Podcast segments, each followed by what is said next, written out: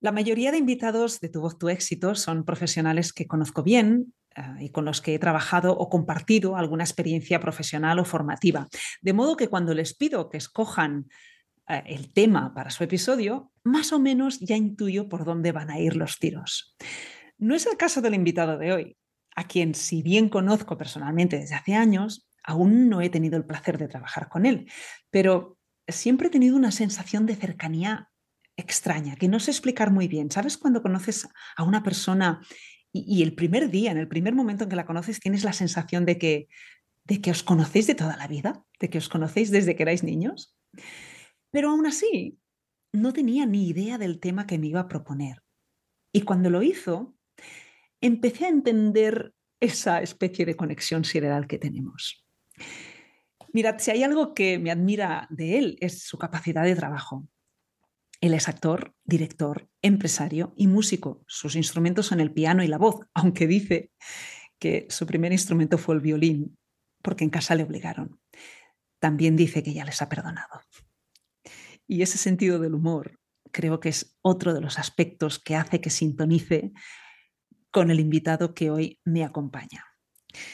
Didac Flores, benvingut. ¿Qué tal? Bienvenido. ¿Qué tal? Muchas gracias. Sí que tienes un sentido del humor. Y además, ¿sabes que me, da mucha envidia de ti? Que eres la típica persona que, que hace reír a los demás, pero no con la intención de hacer reír. ¿Tú crees? Eh, ¿Tú eres consciente de eso? Pues la verdad que no. Yo siempre intento tener el sentido del humor muy, muy cerca de mí porque es mi forma de entender la vida y, no sé, es mi forma de es cuando más se ríen los demás, ¿no? O sea, tú no, tú no haces la broma por, por, hacer la bromita, por hacerte gracioso, pero eres una persona tremendamente graciosa, supongo que ya eres consciente de, ¿no? Sí, me lo han dicho alguna vez, sí, sí. Va a ser que sí, ¿no? Va a ser que sí.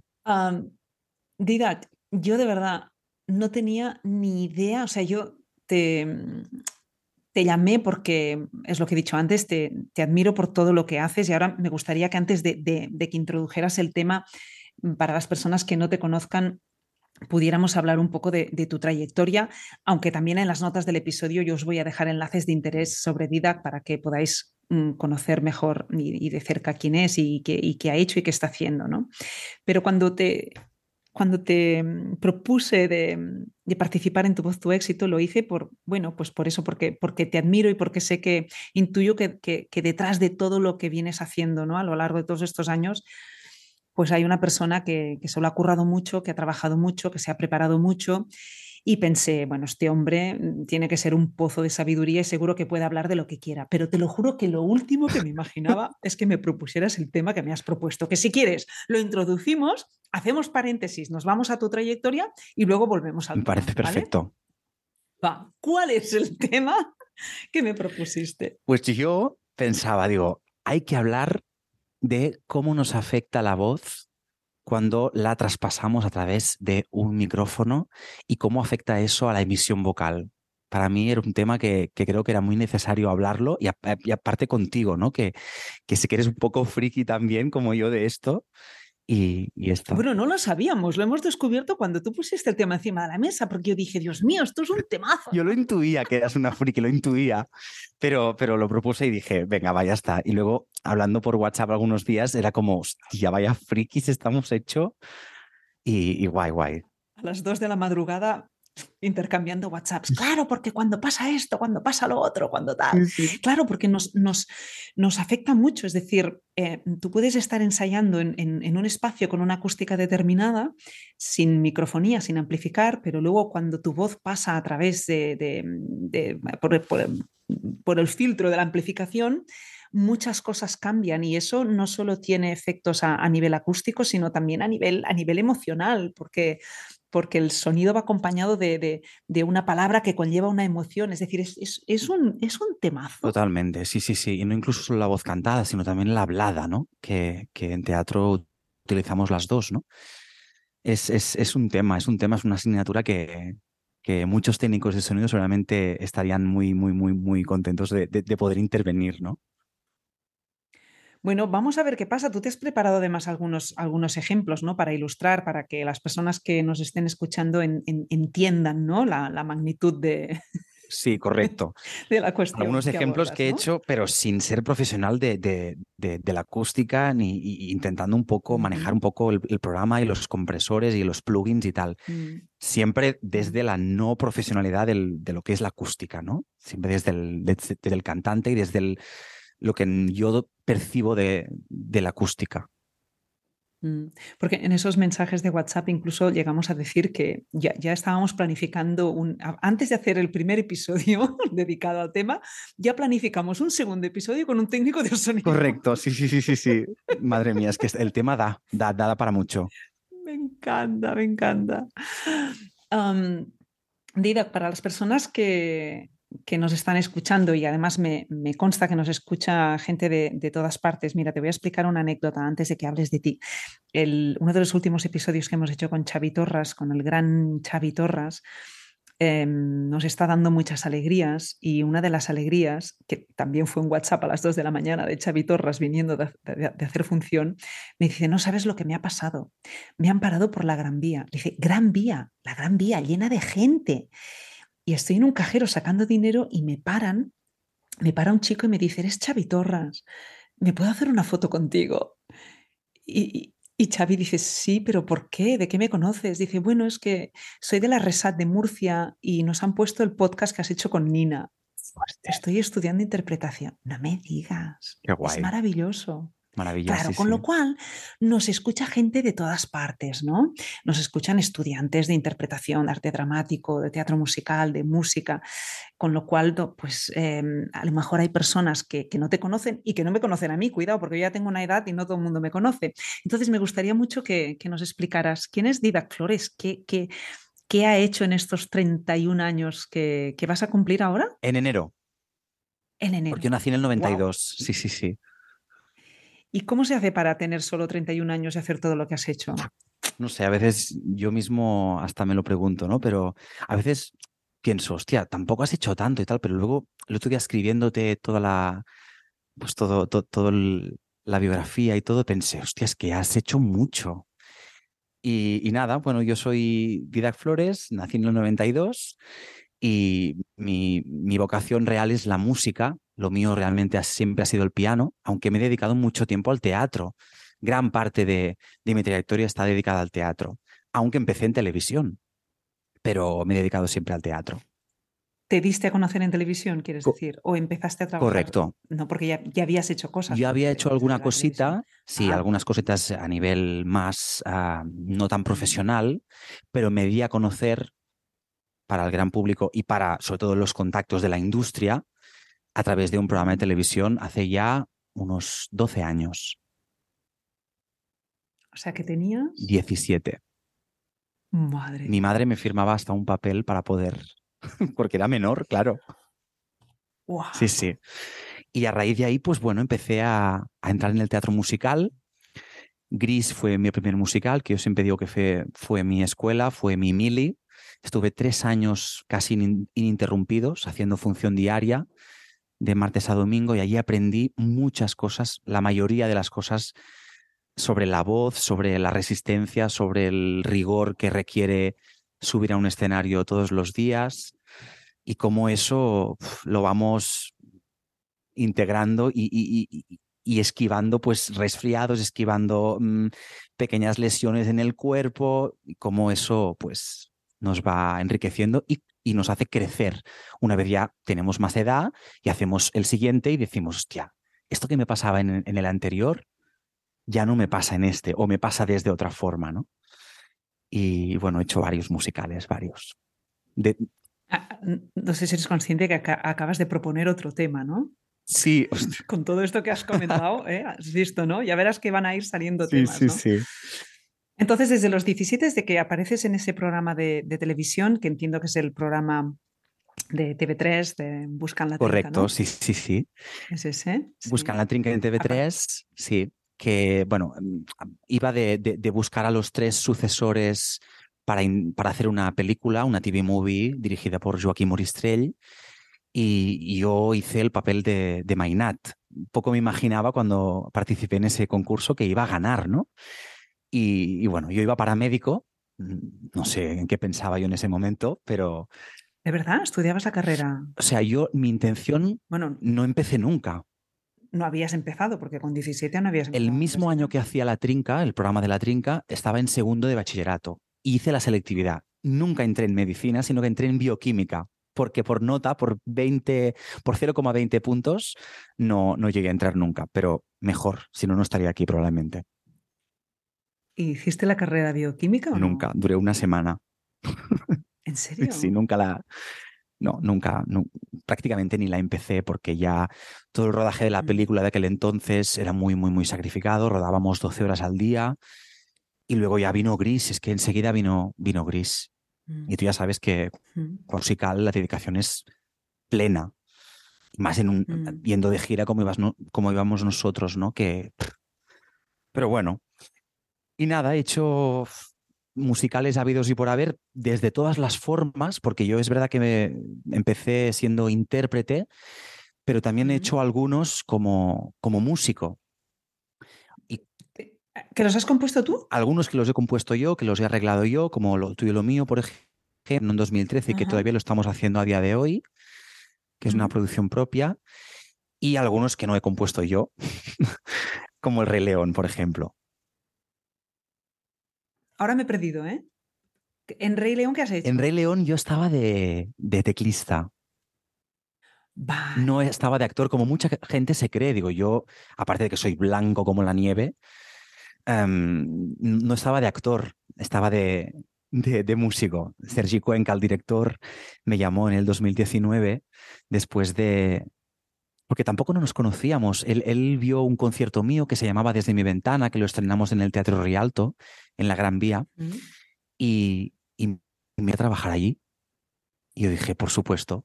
Justamente en aquel entonces lo estaba compaginando con, con otro espectáculo, una obra de texto de Agatha Christie que se llamaba Muerte en el Nilo. Estaba de actor y de pianista. No cantaba ni una nota. Es la única producción que he hecho que no he cantado ni siquiera una nota.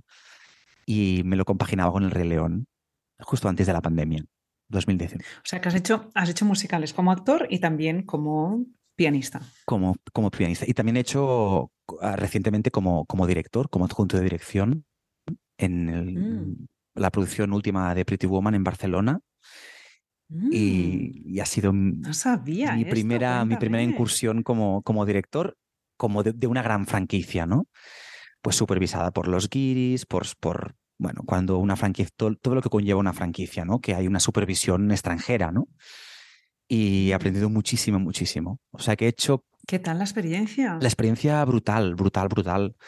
Ha sido un aprendizaje a todos los niveles, a todos, no solo en lo profesional, sino también en lo personal.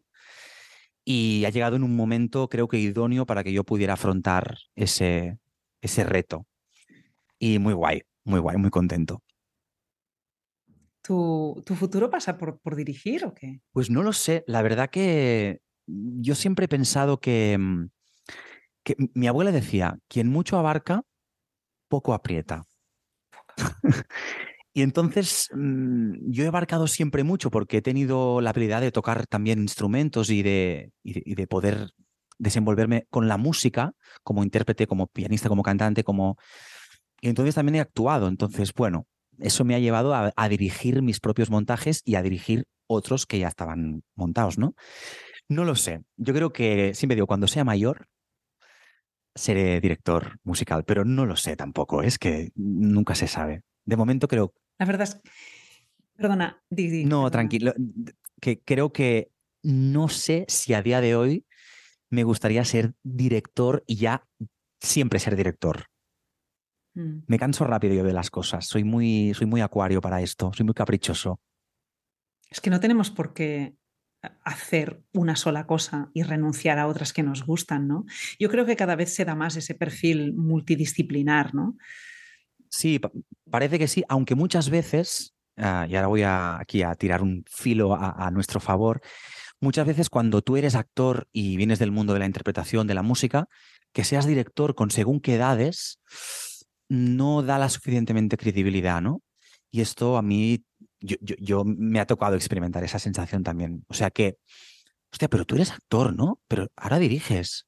Ah, ahora diriges, pero tú, tú también eres actor, cantas. Es como que tener como las dos vertientes a veces no es Por eso la, la, frase de mi abuela, ¿no? De quien mucho abarca, niño, hijo mío, poco aprieta.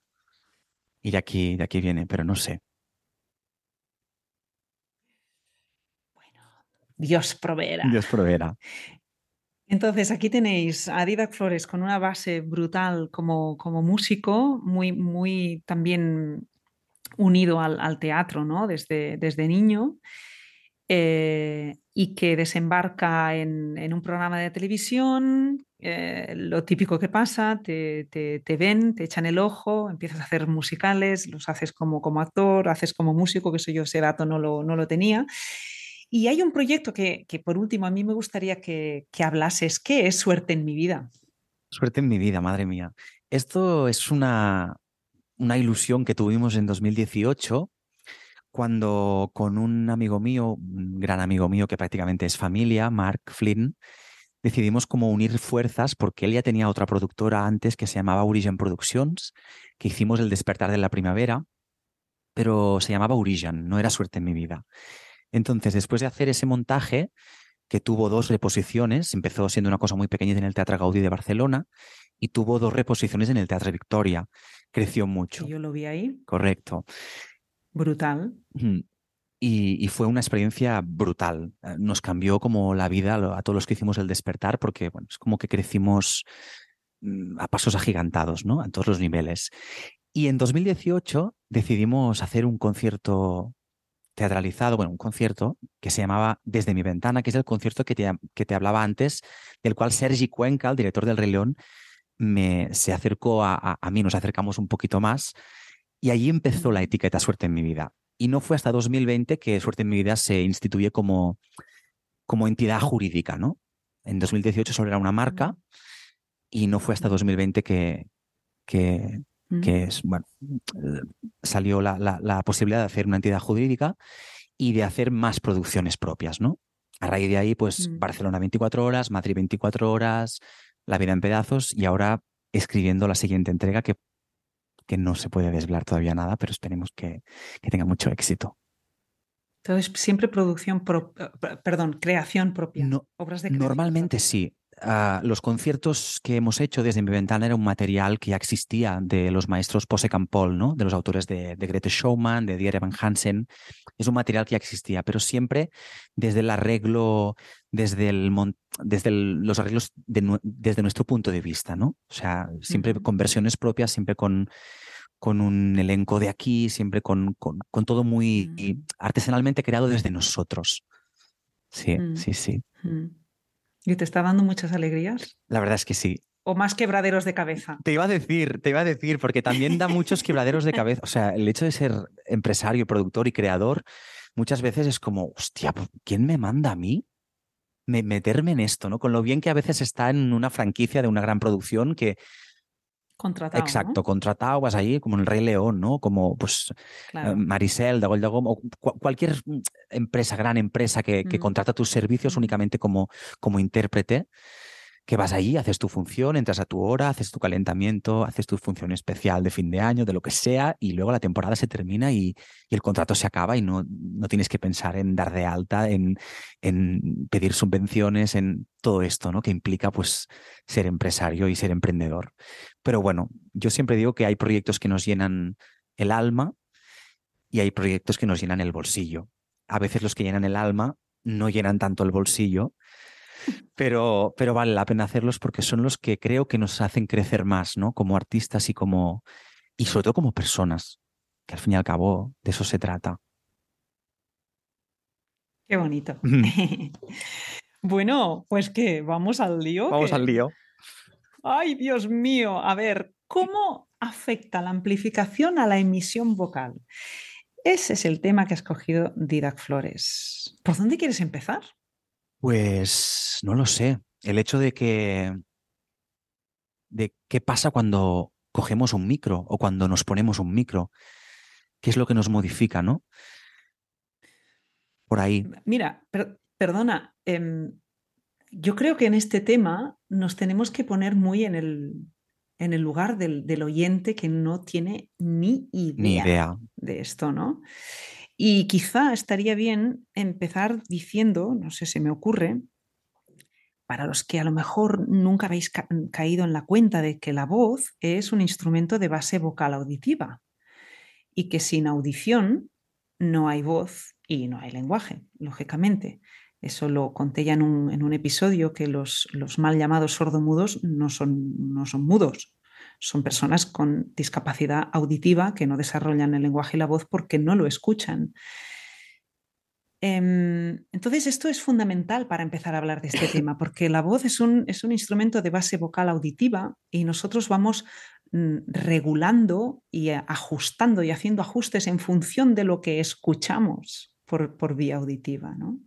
Entonces, ahora imaginaos si eso lo hacemos en la vida diaria, por ejemplo, cuando vais en el metro y, bueno, no sé si lo hacéis, ¿eh? yo procuro no hacerlo porque no, soporto que los demás lo hagan, pero cuando vais en el metro o en el tren y habláis por teléfono y chilláis, y alzáis la voz, porque no os, no os escucháis bien la voz y, gritáis más, ¿no? Bueno, pues en fin, quiero decir con esto que eh, nosotros emitimos sonido, eh, el, um, el, sistema auditivo lo recoge y a partir de ahí vamos haciendo ajustes, ¿no? Entonces, los cantantes eh, los de clásico quizá no, porque cantan sin, amplificar y tienen la acústica natural de, su voz y la que le da la, sala donde cantan, ¿no? Pero en teatro musical nos, nos amplifican y eso tiene consecuencias a, la percepción a la que estamos acostumbrados de nuestra propia voz, ¿no? No sé si este sería un punto de partida, Dida. Totalmente, sí, sí. El hecho de que yo siempre utilizo siempre un concepto, ¿no?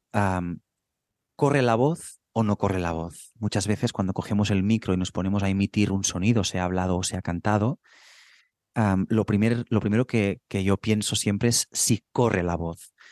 Entonces, como bien has dicho, el señal va a, nuestra, a nuestro aparato auditivo y la mente, muchas veces, si no corre la voz, la mente bloquea algo y tensiona nuestro aparato.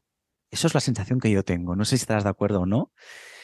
Pero muchas veces cuando decimos, es que no me oigo, es que no, uh, que corre sonido, muchas veces eh, no solo va relacionado con los plugins que nos ponen desde mesa, que ya hablaremos también después de eso, sino cómo es la sala, si hay retorno, si no, cómo es ese sonido, cómo es el tipo de micrófono, ¿no? Si es un micrófono de mano, si es una DPA de teatro musical que tenemos incrustada en, el, en la frente, que, que mm, si hacemos así, se nos oye, en cambio con un micro de, mano podemos hacer así y no se nos oye, ¿no?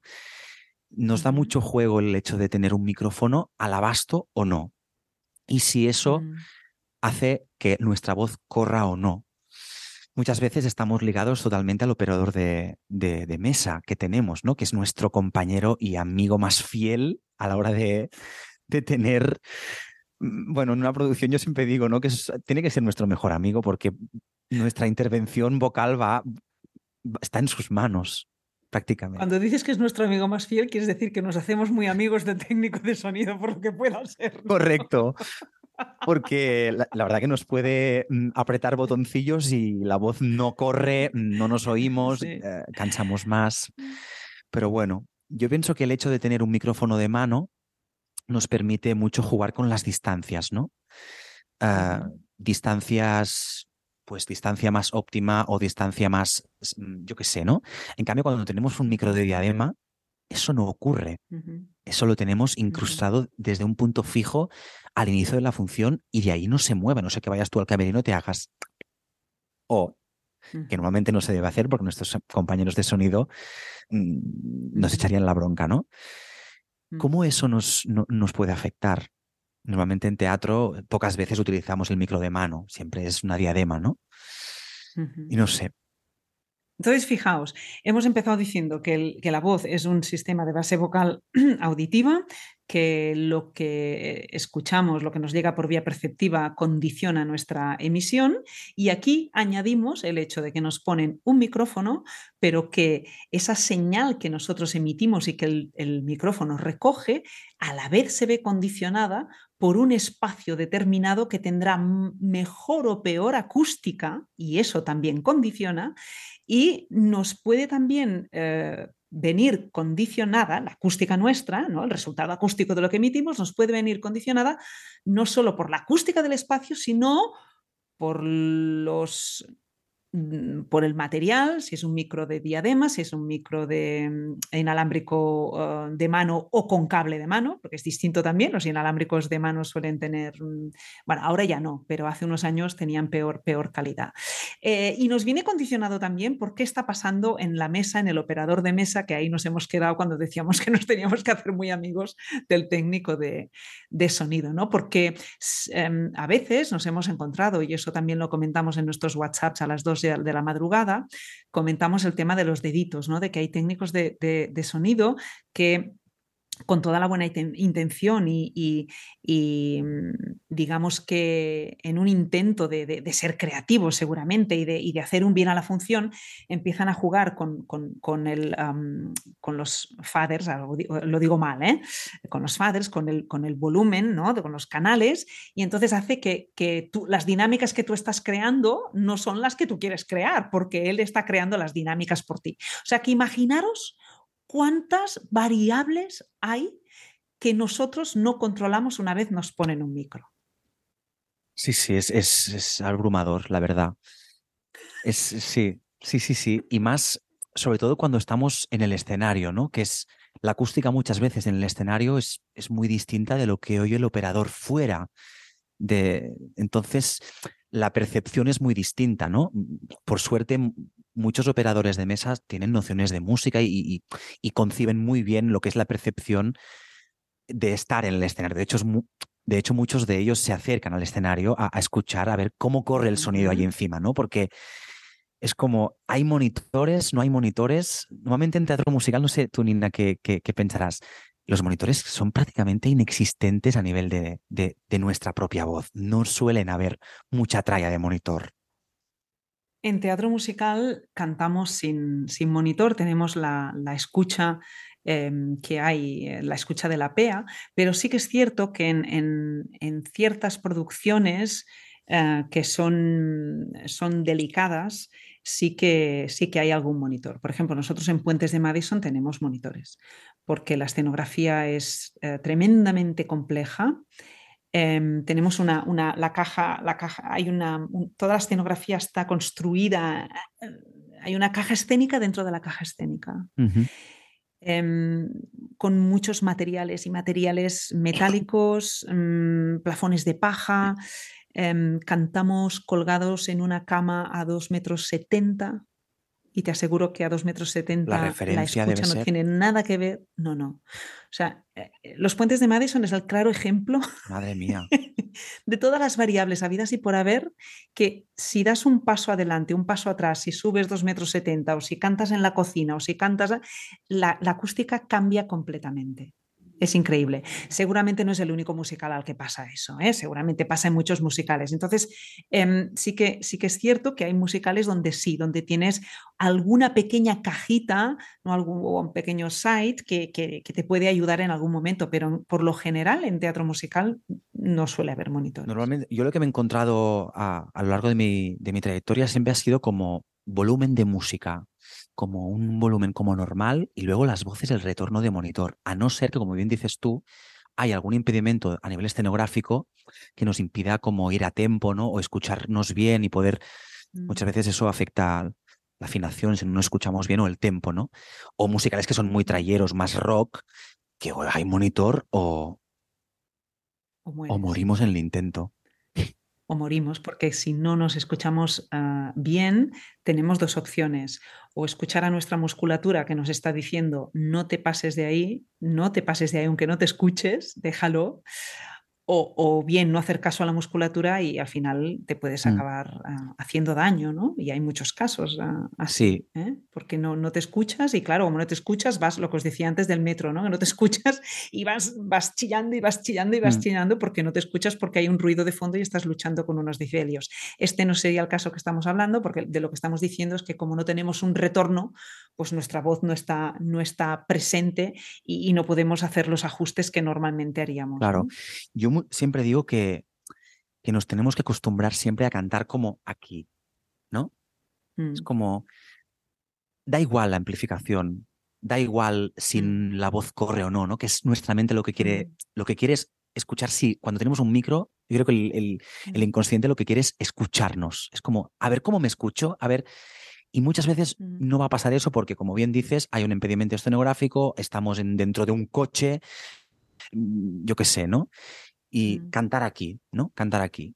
Y cómo eso, pues, nos salva, pues, es que hay semanas que hay nueve o ocho funciones o tres dobletes seguidos o en gira muchas veces los teatros cambian mucho y vienes con el diseño como pre, prediseñado de, de, de donde se estrenó y luego hay que hacer pequeños ajustes, pero es como cantar aquí, no escuchar. Cuando Didac dice cantar aquí hace un gesto, porque claro, esto es, es, audio y este, mm, esta parte del vídeo no sé si, si, si, se, si, se, va a ver cuando hagamos la pequeña pieza, ¿no?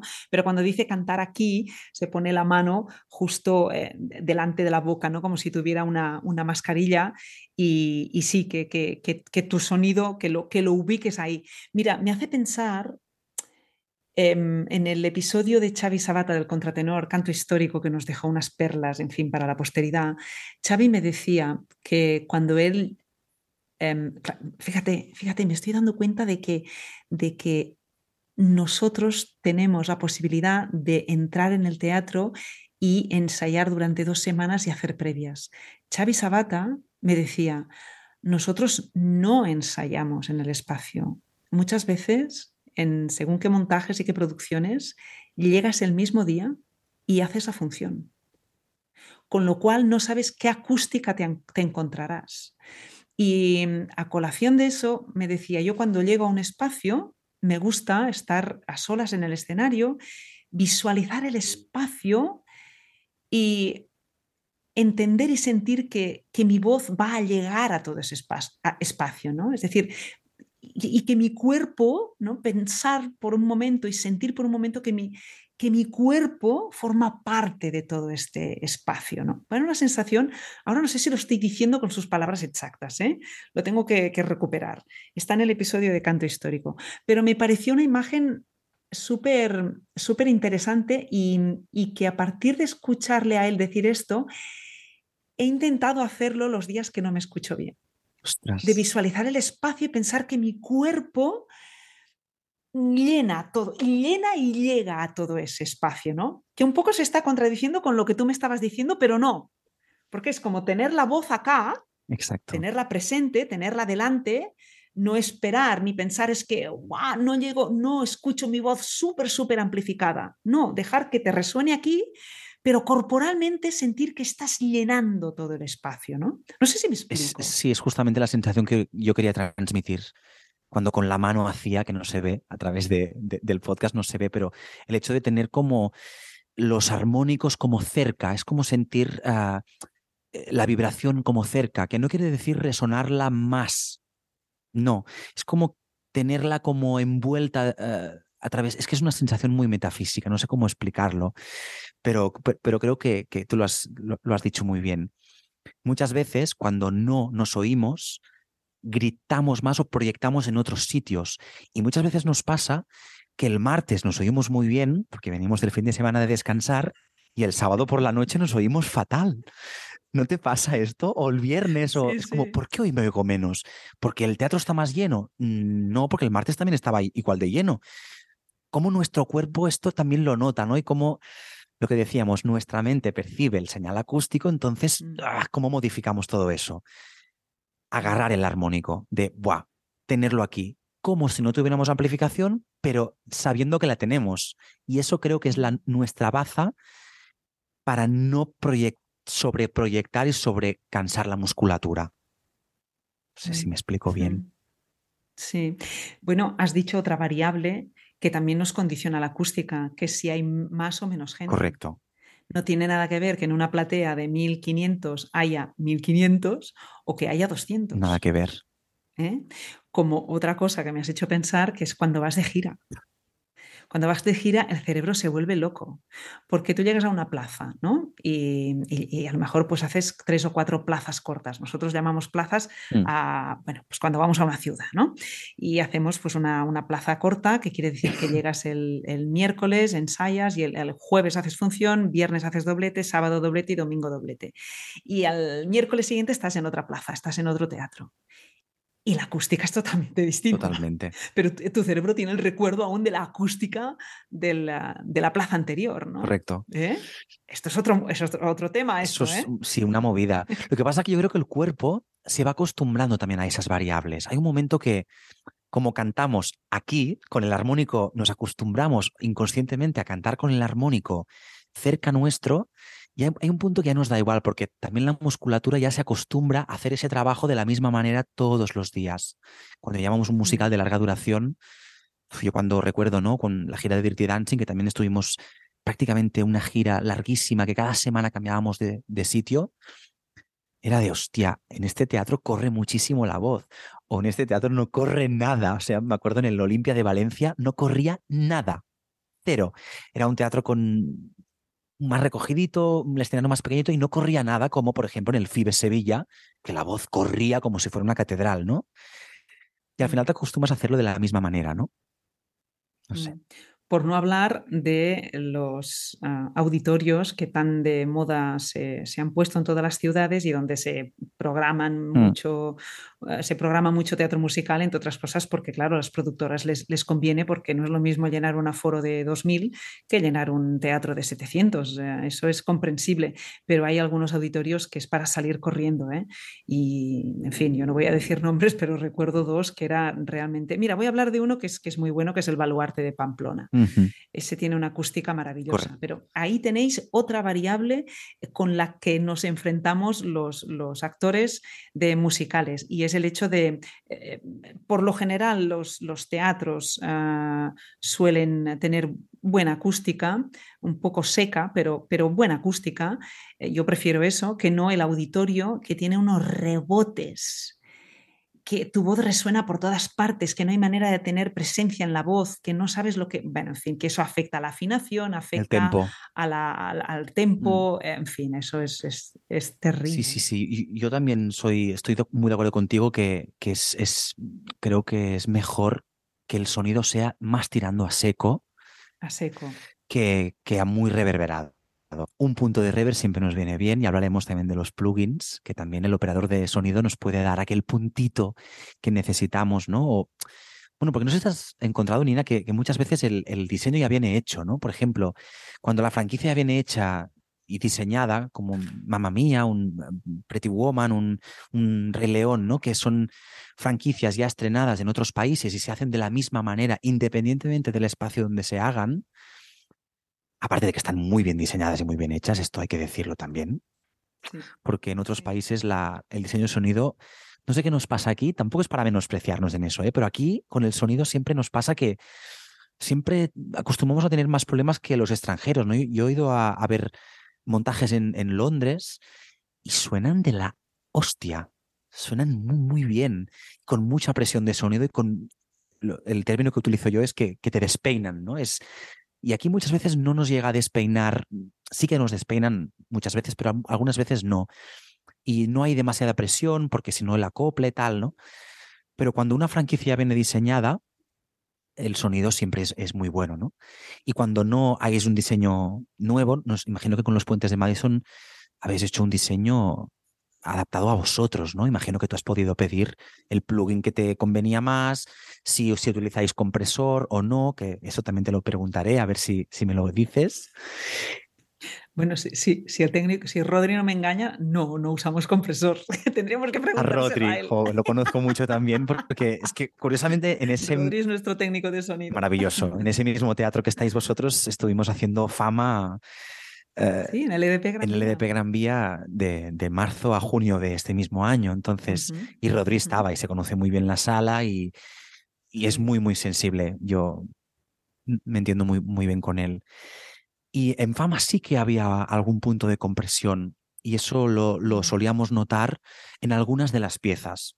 Muchos intérpretes, a veces, igual tú y yo, que hemos descubierto que somos unos frikis de, esto, estamos más pendientes de si están, estamos comprimidos o si, de, si hay reveros, si, de si hay agudos, y muchos de nuestros compañeros no, no prestan a eso, que, a veces igual es mejor, ¿no? Sí, la verdad es No ser tan friki, ¿no?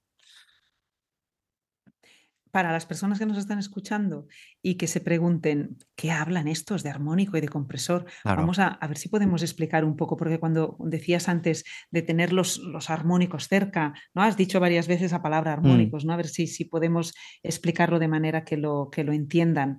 Em, y también que es un compresor. Bueno, si decimos compresor ya os podéis imaginar, ¿no? Que es algo que comprime, ¿no? Tu, tu sonido, con lo cual lo que va a suceder ahí es que tu voz, si está comprimida, no va a sonar de la misma manera que, suena habitualmente sin un compresor. Claro. Es, un aparatejo, ¿no? Ah, también has hablado de plugin, no sé si para los que, los que no sepan, ¿cómo podemos explicar todo Un plugin sería todas esas variables digitales que se hacen a través de la mesa de sonido, ¿no? Yo sin ser especialista, con todos mis respetos a todos mis compañeros ingenieros de sonido y técnicos, que si utilizamos mal algún término, que nos perdonen porque ya habrá el episodio que entren los profesionales. Exacto, ya, ya, invitaremos a técnicos. Correcto. A, esos, a esos de los que nos hemos hecho amigos. Correcto. Sí, sí, sí.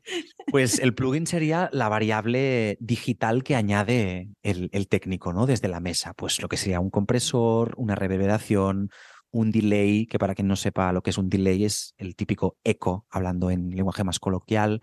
Una reverberación sería el, el sonido más tipo que la voz corre como si estuviéramos en una catedral. Hablo con términos muy, coloquiales para que los que no sepan tanto de sonido nos puedan entender, ¿no? Como cuando, como cuando cantas en el baño, que a nosotros nos encanta calentar y cantar en el baño porque hay una reverberación natural. Normalmente en los baños. Sí, aparte de cuando nos duchamos, que el vapor también nos ayuda mucho como a hidratarnos, ¿no? Exacto. y, también el tema de, la, de las ecualizaciones más básicas, ¿no? Cómo nos afecta una ecualización más aguda, más media, más grave, ¿no? Esto se afecta, bueno, afecta también a la emisión. Pero el compresor creo que es un temazo porque es verdad que en teatro musical se utiliza mucho porque al haber tantos micrófonos en juego, tantos y tantos inalámbricos de DPA, es de, diadema, porque en micrófono de mano creo que eh, el riesgo de acople es menor. Entonces, en, en, una DPA creo que es mayor y el sonido suele estar siempre muy, muy comprimido. Y la compresión, pues es un, hay un, lindanum, surta en, castellano la palabra, un, umbral, un umbral exacto, que, que, determina que de esos decibelios la voz no va a pasar. Es, decir, si proyectamos más de, qué sé, mm. menos 10 decibelios, mm. el umbral se va a quedar ahí.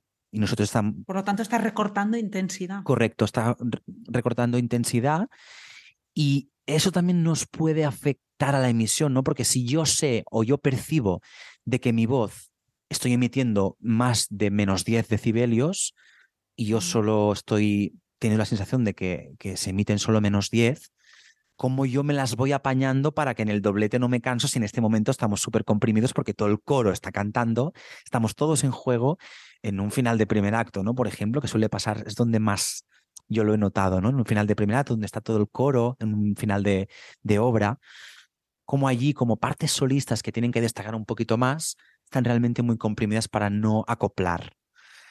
Mm. Todo eso, el compresor, el mundo de los compresores. El compresor. el compresor. No sé si, claro, tú has dicho, Nina, que en los puentes no, no tenéis ningún tipo de compresor, ¿no? No, yo, yo no me he encontrado con ese tema de compresores, o por lo menos no lo he notado en teatro musical. Lo he sufrido mucho mucho en estudios de grabación. Yo creo que tengo un mm. auténtico trauma. Cuando me voy a un estudio de grabación ya estoy, estoy temblando. De hecho, procuro ir poco. Eh, sí, porque me han. Sí, sí, sí. No, no, no soporto. No, no. Es que. Es que da mucha rabia no escuchar lo que tú sabes que estás emitiendo y lo que, por otro lado, te ha costado Dios y ayuda llegar a esos resultados. ¿no? Claro. Eh, ¿no? Entonces, si tú estás haciendo un pianísimo ahí, un pliegue finísimo, pero con un pelín de, proyección, o si, no sé, cualquier dinámica que tú quieras crear, que esa dinámica se vea alterada por una variable externa, por un factor externo, a mí me da mucha rabia. Mm. Algo que me gusta de los puentes, y el diseño lo ha hecho Germán Schlatter, algo que me gusta de los puentes es que mm, ya desde el minuto cero sonaba como si fuera un acústico. Esto es maravilla, sí, sí, sí. Es maravilloso. Y reconozco mi voz.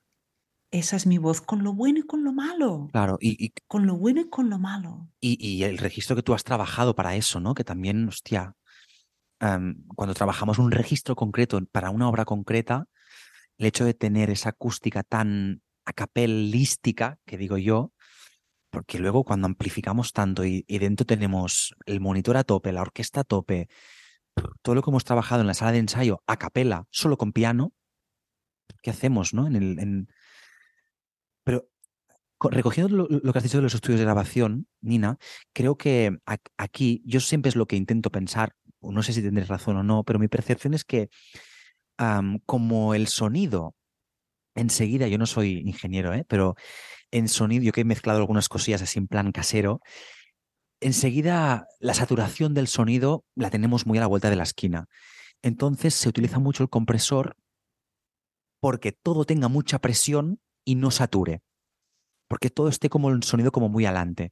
Yo creo que es por eso que en los estudios nos comprimen más que en un directo, ¿no? Porque está como es más pequeño el espacio donde tiene que pasar todo el señal acústico para que una canción pueda emocionar en unos cascos, por ejemplo, ¿no? Que es, es como muy, muy recogidito la, todo el espectro de frecuencia que, se utiliza. Yo creo que es por eso. Nos sabrá responder mejor. en, los, en, los, 80 y en los 90 no, bueno, yo no recuerdo que hubiera compresores y cantábamos y grabábamos y, y la voz sonaba delante y, no pasaba nada. No sé, no sé si es que... Mm, Va por modas también, ¿no?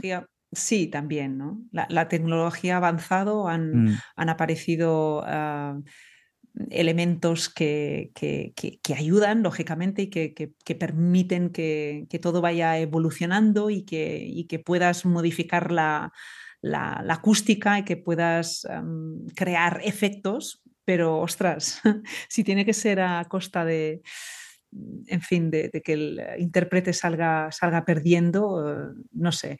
No sé, em, a, mí, eh, a mí ese tema en concreto me pone bastante nerviosa, tengo que decir. Creo que a, todos los que emitimos, los que emitimos voz en algún momento, los que cantamos, vernos afectados a, tal nivel por, por, por la digitalización del sonido, siempre nos da rabia, ¿no? Porque es como, hostia, este agudo, ¿por qué satura? Ahora me tienes que comprimir aquí, es que si me comprimes no suena como yo lo estoy emitiendo, entonces si lo puedo emitir en, otra calidad vocal ya no es lo mismo.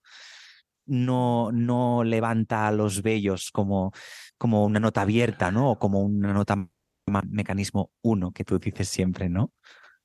Claro, fijaros, para los que nos estáis escuchando, ah, muchas veces nos, mm, esto pasa mucho con los ah, alumnos de canto, ¿no? Que, eh, mira, es que ah, esta canción no entiendo por qué, esta nota no me sale, sin embargo, en otra canción es la misma nota y sí me sale.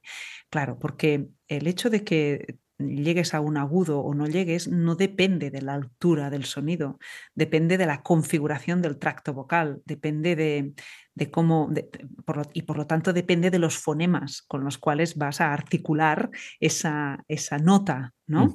Porque el tracto vocal y pliegues vocales eh, interactúan entre sí y se afectan entre sí, ¿no? Entonces, cuando tú estás haciendo un trabajo artesanal, no, lo siguiente, para poder hacer que un, la nota que sea, un do 4, un do sostenido, un re, lo que sea, intentar hacerlo con voz mixta y resulta que no te escuchas y es peligroso porque no tienes una I, sino que tienes una A y estás a punto de veltear, pero no quieres. Dios mío, no, sí, sí, sí. no me lo pongas más difícil, ¿no? Claro, tiene, igual los que nos estáis escuchando suena a chino, pero, eh, pero, pero es así, es decir, ¿cómo os lo podría decir? Mirar, el tracto vocal eh, que es donde llamamos tracto vocal a, todas las estructuras que están por encima de las cuerdas, de las cuerdas vocales. ¿no? Si os ponéis la, mano aquí en la, en la, nuez, ¿no? aquello que a los, a los, hombres les sobresale tanto, pues por ahí, por esa zona están los pliegues vocales. Entonces, todo lo que está por encima de la nuez llamamos tracto vocal. Y la, lo que llamamos voz, que se genera ahí en la nuez, se amplifica en el tracto vocal se amplifica ahí. ¿Y por qué se amplifica? Porque es un sistema de resonancia pasivo. Imaginaos que vais a una cueva, ¿no? y, hacemos aquello ¿no? que nos, hace tanta gracia y, escuchamos el eco y la reverberación. ¡Eo, eo, eo! ¿Sí? Y eso es porque nuestra voz, eh, el sonido, ha simpatizado con ciertos recovecos de esa cueva y ha simpatizado y se ha amplificado. Pues lo mismo pasa con el tracto vocal, es como una cueva, es una cueva marina, yo siempre digo. Lo que pasa es que su morfología es variable, absolutamente, si no como creéis que lo hacen los actores de doblaje, por ejemplo. Claro. ¿No? Fan Shaw, ¿no? Están modificando seguramente la frecuencia fundamental, a lo mejor hablan con un, con un sonido un poco más agudo, pero están modificando totalmente los órganos de la articulación para encontrar esa sonoridad que va a recordar pues eso, no sé, al político de turno o al actor de turno, o, ¿no? Y eso es lo que hacemos con nuestro tracto vocal, modificar. Entonces, cuando tú estás haciendo un trabajo de motricidad súper fina, de ajustes súper finos, viene ese técnico de sonido que no es amigo nuestro y que empieza a darle a los dedillos y dices, no, no me cambies esto, Dios mío, me matas. ¿no? Mm. Bueno, ya callo. no, está perfecto.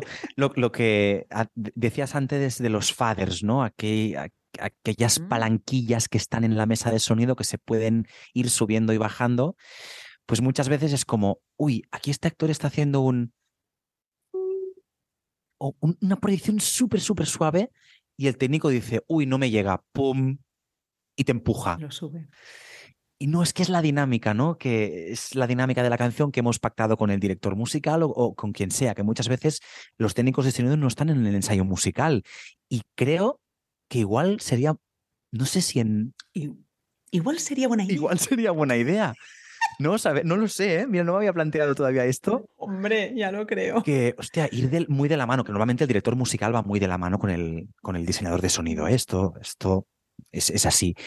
Pero muchas veces los operadores que no, no están tanto en los ensayos vocales o en el montaje de la obra, mm. pues muchas veces es como, uy, esto está muy flojo, qué piano, ¿no? Sí que es la emoción, los que son más sensibles, sí que notan que la emoción ahí baja y tiene que ser un piano, ¿no? Porque el autor lo pide o el director lo pide. Pero si eso se empuja, es lo que te decías, ¿no? Todo el trabajo de mecanismo minucioso que hacemos a través de nuestro tracto vocal, mm, pues afinando el pliegue al máximo para que sea lo más fino posible, para que sea añadiendo un poco de vibrato incluso al final, ¿no? Si nos, nos empujan mucho, ese vibrato de repente es too much, ¿no? Claro. todo eso. Se, pierde todo el efecto que tú querías mm. conseguir. Y yo te quería preguntar una cosa, Nina. en una prueba de sonido, mm. cuando haces una prueba de sonido en, en, un espacio que no has cantado nunca, ¿Qué es lo que, qué es lo que tú primero pides al técnico? Buena pregunta. Yo, yo creo que lo primero que, que busca mi oreja, mi audición, es reconocer mi sonido, que sea natural. Eh, yo creo que tengo un poco de nasalidad y, y entonces depende de, depende de cómo me ecualicen, mi voz puede resultar más nasal de lo que en realidad es quizá pecar de, demasiados agudos. Entonces, no, quiero escuchar mi voz como, como es, como suena, em, y sin demasiados artificios. Mm, sí, eso, eso yo creo que es que lo primero que busco, más que escucharme mucho, lo primero que, busco es escuchar mi sonido, el sonido que me representa. No soporto no escuchar el sonido que me representa. Yo se lo atribuyo mucho siempre al, cuando las, no sé si utilizas el término, yo lo utilizo mucho, las voces mediosas, esas que tienen, esas que tienen muchos medios, o sea, cuando un micrófono está mm. como muy subido de medios, que es ese, como sonido como demasiado radiofónico, que muchas diademas a veces cuando las probamos o cuando vamos a probar sonido están o, no están los graves suficientemente recortados, es cuando entren ya técnico ese sonido en juego, nos lo saben decir mejor. A mí esto siempre de medios o para lo que tú bien dices es que yo pueda reconocer mi voz acústica, ¿no? La que imito yo en el baño de mi casa cuando estoy duchándome. Esa, esa voz es la que mm. creo que es la que queremos escuchar todos. Hay quien se quiere escuchar como mucho y hay quien se quiere escuchar muy poco porque no se gusta sus... es verdad. Hay quien dice, no, no, no, yo no me pongas monitor. No, yo lejos, yo no, ah, yo prefiero escucharme el retorno de la PEA retorno de PEA, ¿no? El sonido que sale a través de la PEA y que solo escucha el público, ¿no? Que es el que nos retorna al escenario, que mucha gente igual dice, ¿estos qué dicen de retorno de PEA, no? de en ¿qué, dicen? Hay quien no se quiere escuchar. Yo soy estoy muy de acuerdo contigo en eso, ¿no? De que prefiero reconocer mi sonido y escucharme un pelín. Pero si me escucho demasiado, ¿qué pasa? No sé si a ti te pasa. Proyecto menos. Sí, es que además te afecta mucho la afinación. Si te escuchas demasiado, correcto. Sí, sí, sí. Claro, es que, bueno, lo que decíamos, ¿no? Base vocal auditiva. Entonces, si te escuchas muchísimo o con, con mucha rever, em, eh, te afecta la afinación. Es que por más que escuches la música y que sepas, que, que, entiendas que estás en esa tonalidad y que esa es la melodía, es que te afecta, te afecta. A mí no, no, no me mm. gusta escucharme excesivamente. No, no, en absoluto.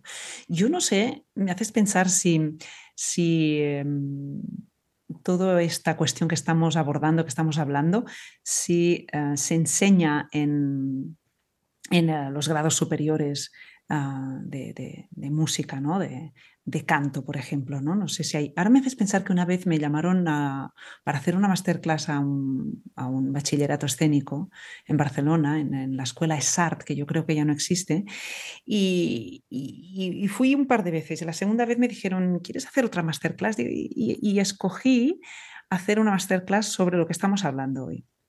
Entonces pedí micrófonos de diadema bueno, primero hicimos una parte teórica y les eh, hice sentar a los alumnos en, los ordenadores. Nos descargamos un programa de análisis acústico que se llama PRAT y les enseñé las, las cosas básicas, ¿no? Dónde estaba la frecuencia fundamental, qué son los armónicos, cómo identificar los formantes, etc. Y luego eh, hicimos una clase, eh, esa era clase como teórica, y luego hicimos una parte práctica de ponerte la diadema y pedir al técnico de sonido Analizar cómo te escuchas y hacer una petición con tu lenguaje, con tus palabras, al técnico de sonido. ¿eh? Y, además tener que ensayar los movimientos y, hacer la coreografía y luego cantar todo lo que ya habías ensayado previamente sin micro, hacerlo con micro en la sala de ensayo, en la escuela.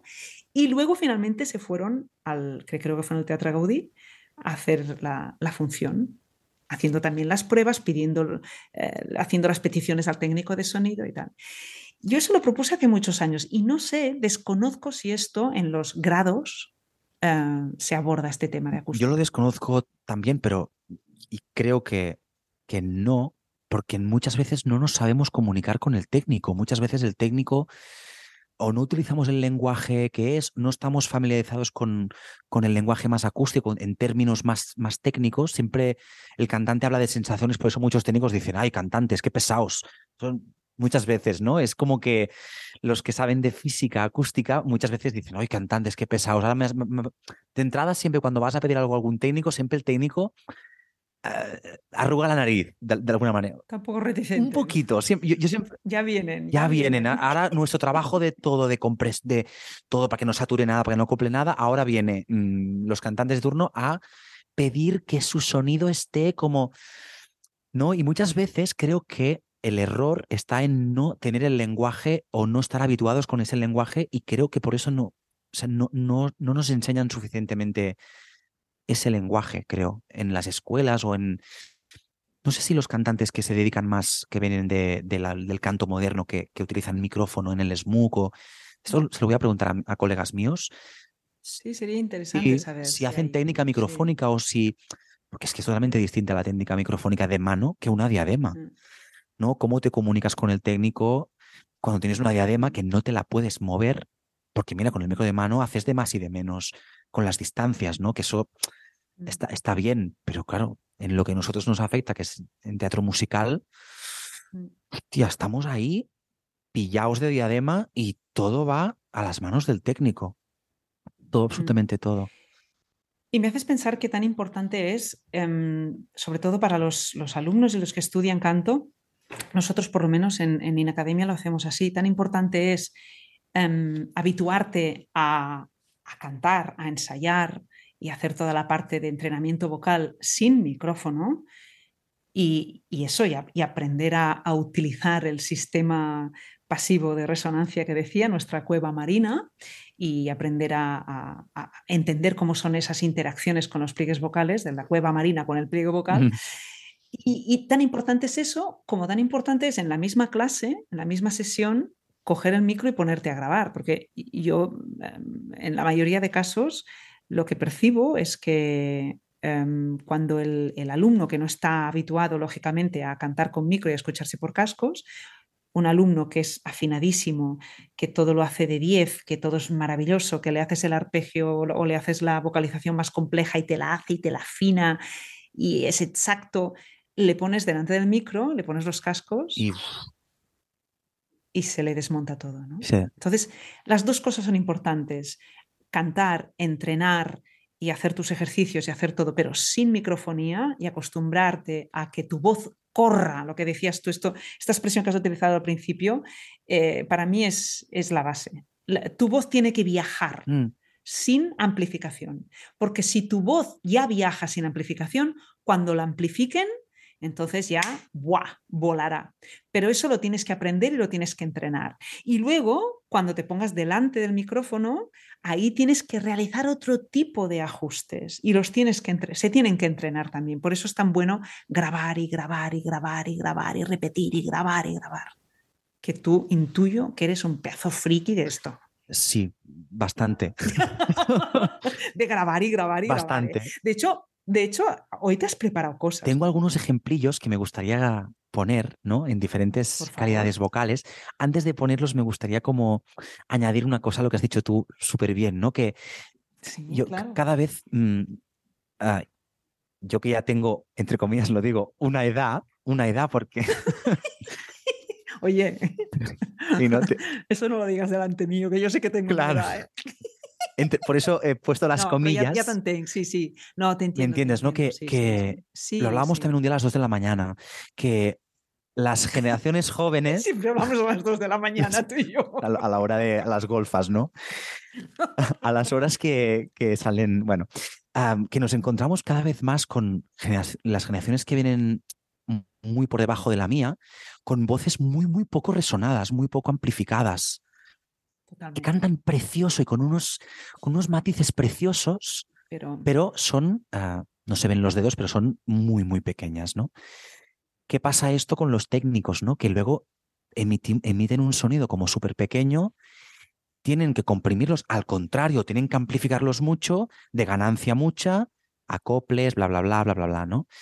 Que suenan muy bien en estudio o están porque la tecnología ha avanzado mucho, como bien has dicho, y todos tenemos pues nuestro micrófono en casa, nuestro aparatito para poder cantar.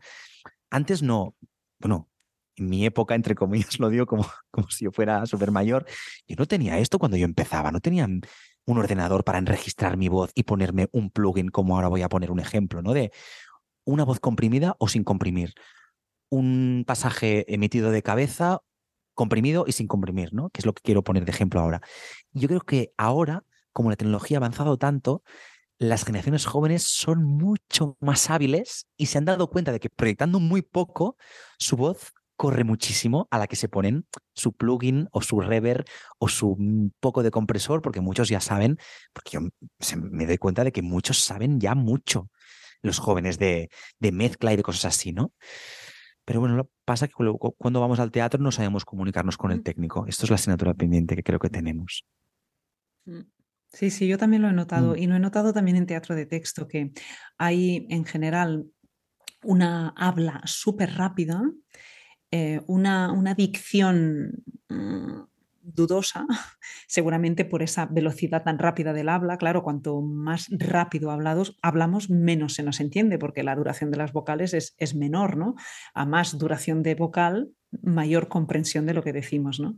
Y también noto eso, noto que, que lo de el trabajo ese de buscar ah, la amplificación tuya, natural, la que tú le puedes dar desde tu cueva marina, brilla por su ausencia, es cierto. Y quizás sea por eso, ¿no? Porque ya tienen todo este material, tienen, cantan con micros, se escuchan mucho, entonces no hace falta, ¿no? Ese trabajo. Totalmente. sí, sí, sí, sí. Mm. Yo creo que es por eso, porque ya disponen del material y Mm. disponen de todo aquello que yo ahora voy a intentar como mostrar, a ver qué pasa, porque soy yo mismo grabado por mí.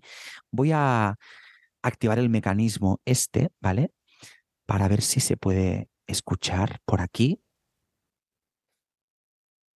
Se ve ya la pantalla, no sé si luego vas a poner un, un trocito de esto en la pantalla para que se vea el, el dibujito. Sí. Yo utilizo mucho el Logic Pro para grabar, para mezclar y para... Bueno, Este es el Logic. sí, esto es el Logic Pro.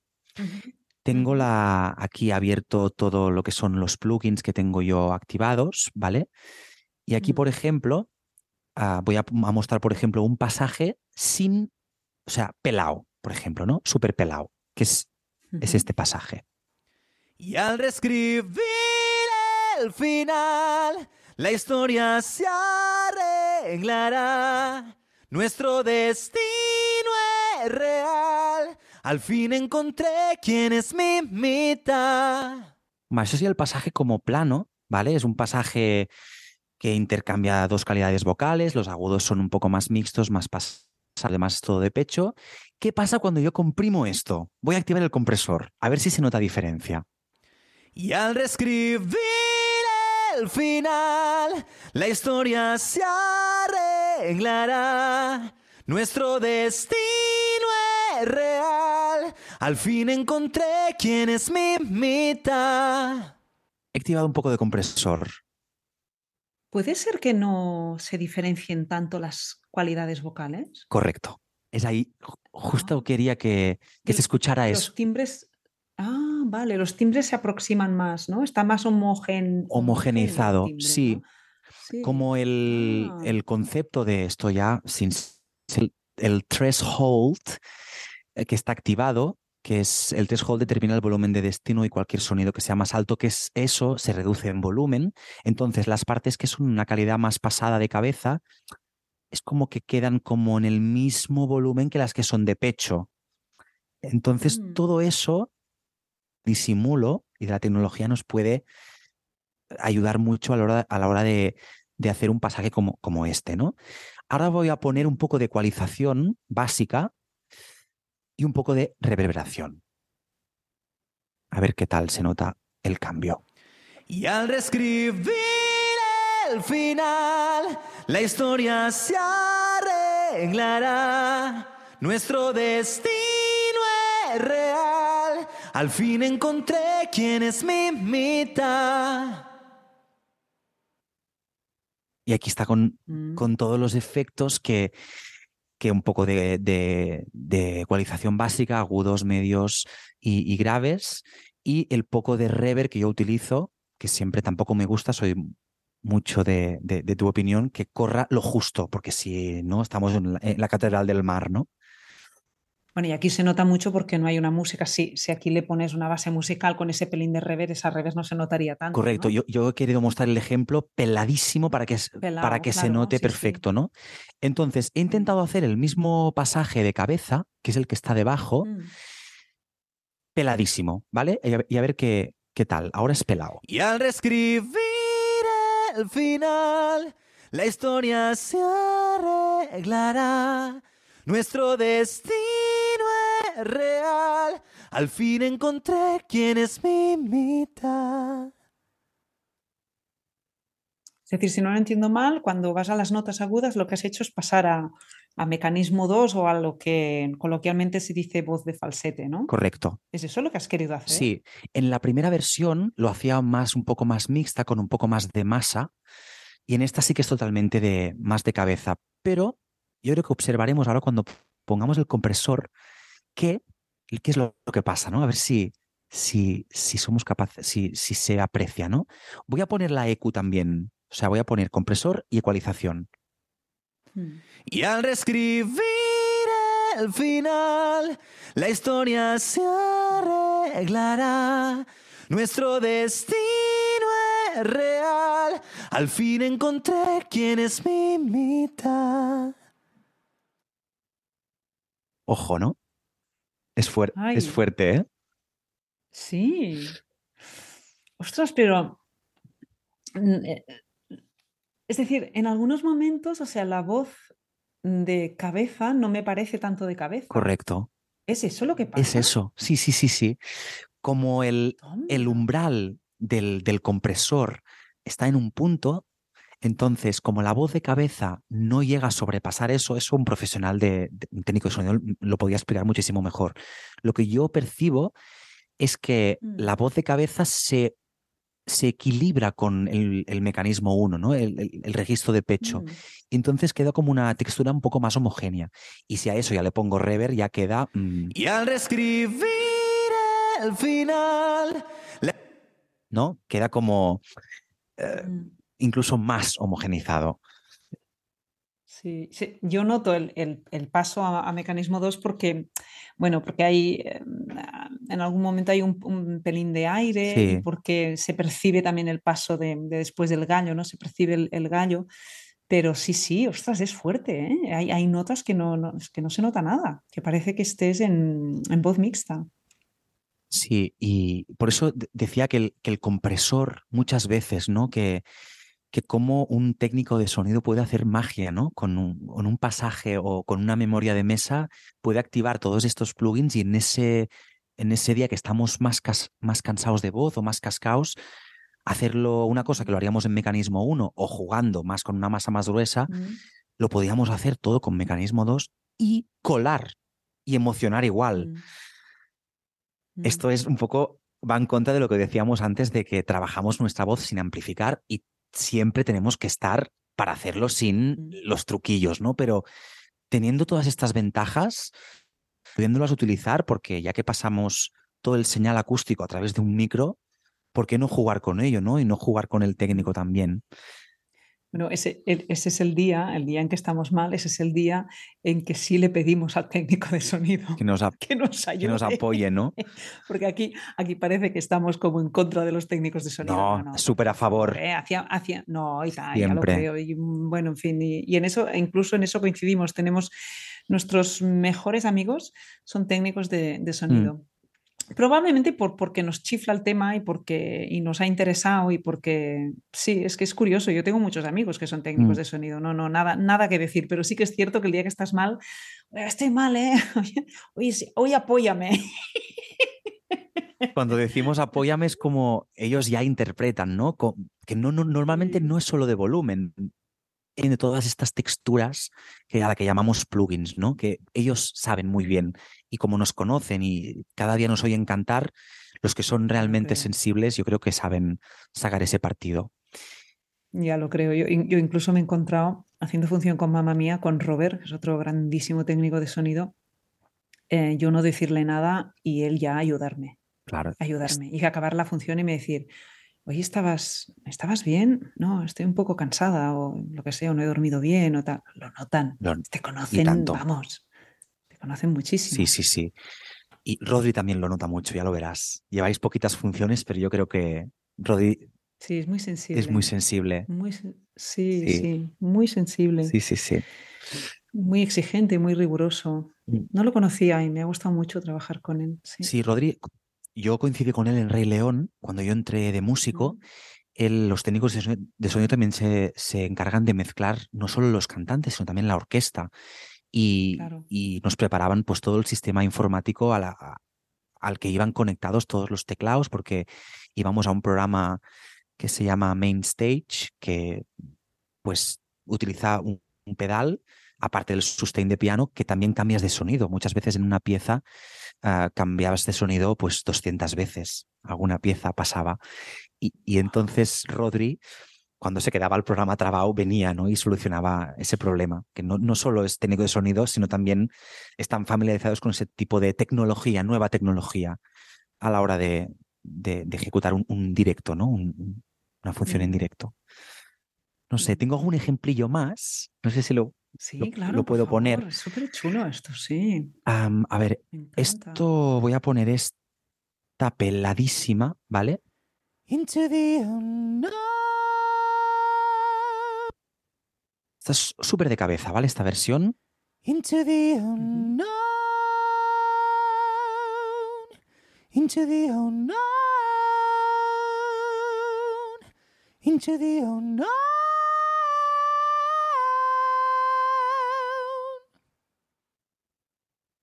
Peladísima, sin nada y sin rever ni nada.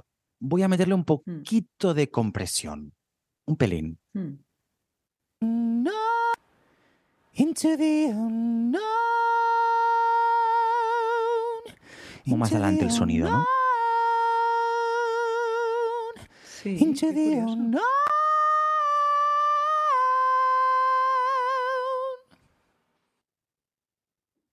Es como, como el umbral lo tengo más arriba y llega más bajito, ¿qué hace el compresor? Sube sin que sature. Entonces, No sé, al final me voy a hacer amiga del compresor. por eso digo que a veces es muy malo, pero a veces va muy bien, ¿no? Es que a veces el compresor mm, Ah, qué fort. es for, es for, sí, sí. Sí, sí, qué interesante. Esto cuando, cuando haya un técnico que sepa realmente de umbrales y de threshold y todas esas cosas que yo tampoco sé mucho, Mm. nos van a saber decir muy bien. A ver si... Nada, nada, esto tenemos que hacer ya el episodio 2 y, y invitar a uno de estos colegas nuestros. Sí, Sigue, sigue, es súper a interesante. sí. Esta es, mira, esta, ojito, porque esta es sin comprimir con mecanismo 1, ¿vale? Mm. Sin Vale. comprimir. Incluso está un pelín, un pelín saturada, pero Into the unknown. Into the unknown. Into the unknown.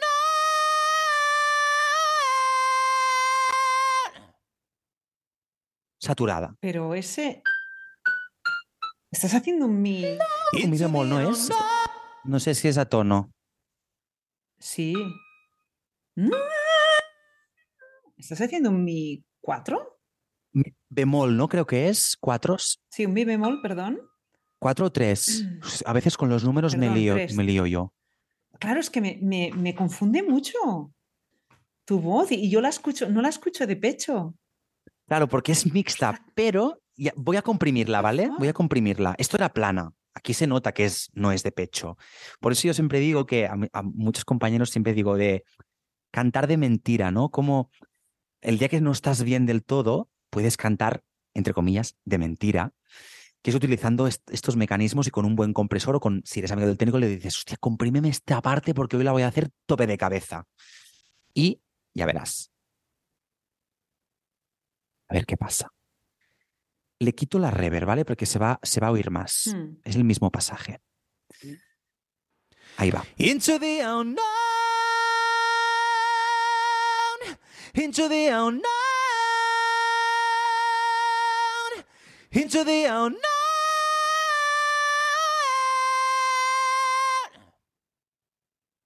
Se puede. El compresor es como que acaba de como equilibrar un poco el sonido y todavía se oye como un poco de cabeza.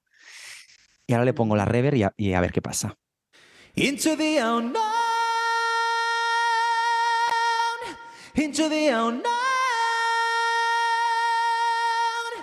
Into the unknown.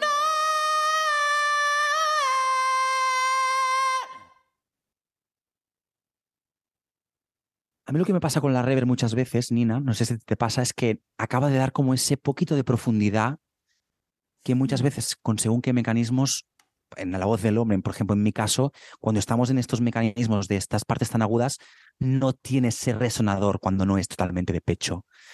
Y Mm, ahí lo dejo. mm. Hostia, pero me está despistando mucho tu voz, pero esto, esto no es un mi bemol central del piano. No, es la, la octava de arriba. Ah, vale, hombre, Es- ostras, ahora me estabas volviendo loca. No, no, es lo de arriba, sí, sí. Vale, vale, vale. Un mi central del piano sería Un mi tres. No, esto, ¿no? Este mi. Claro, claro, no.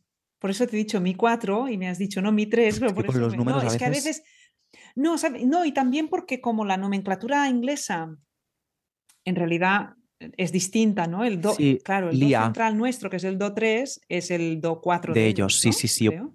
Entonces hay personas que usan la, la inglesa y, y ahora pensaba, bueno, pues eh, no sé, pensaba que pasaba algo, pero eso no me sonaba a un mi bemol 3. No, he, he querido como poner este ejemplo de, de- de una voz como más puntiaguda, como más tal, para que se pueda escuchar como más la Mm. calidad, ¿no? Porque en una voz igual más, más hablada, más de pecho, de- dentro del mecanismo 1, igual no se notaría tanto la diferencia. Sobre todo en el primer pasaje se notaba un, un poco Mucho más. más Aquí tengo, allá. aquí tengo también en español. es que he hecho varias y he hecho una, mira, he hecho una con un plugin totalmente distinto, o sea, con, o sea, carnaval, plugin de carnaval, ¿Qué quieres decir un plugin de carnaval? tuneadísimo total, que no parezco ni yo, ¿sabes? M'ha encantat. Tu, plugin carnaval. Plugin carnaval, mira, Ay, por favor, Into qué the bueno. unknown. no, esta no es, perdón, es, es esta, aquí la tengo, aquí estás. Into the unknown. Into the unknown. Into the unknown.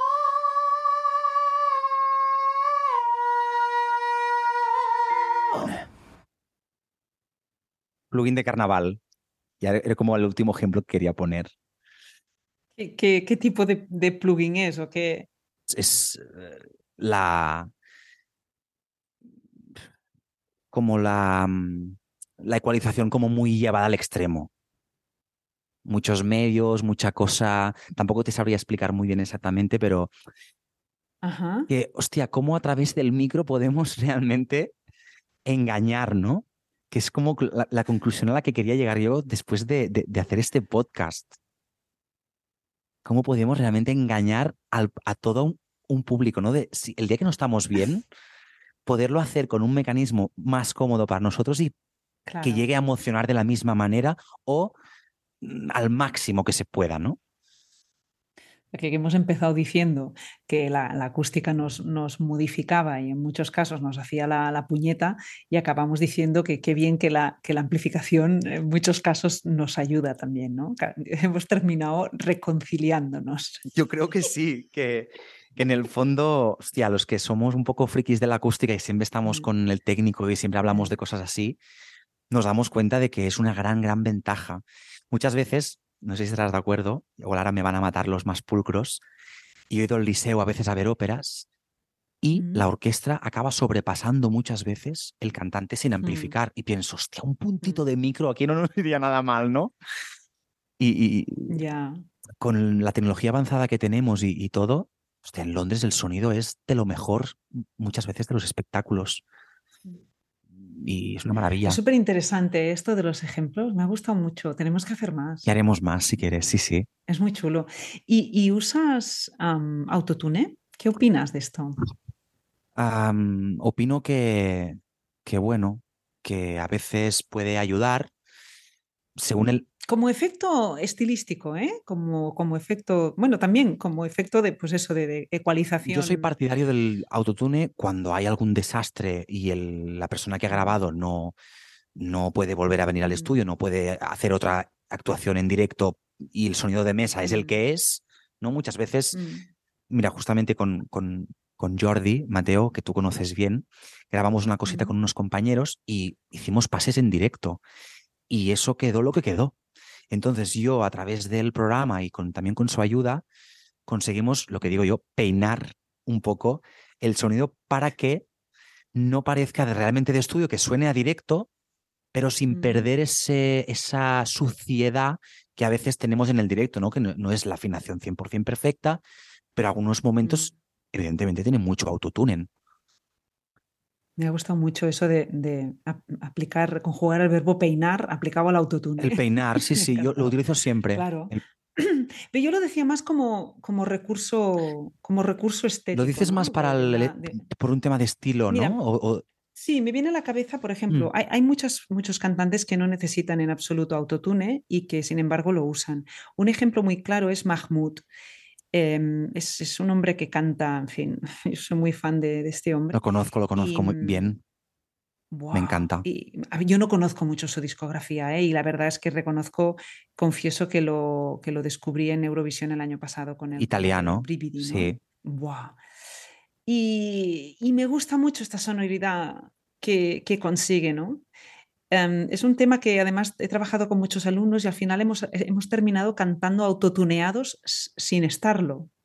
Es curioso cómo, ¿no?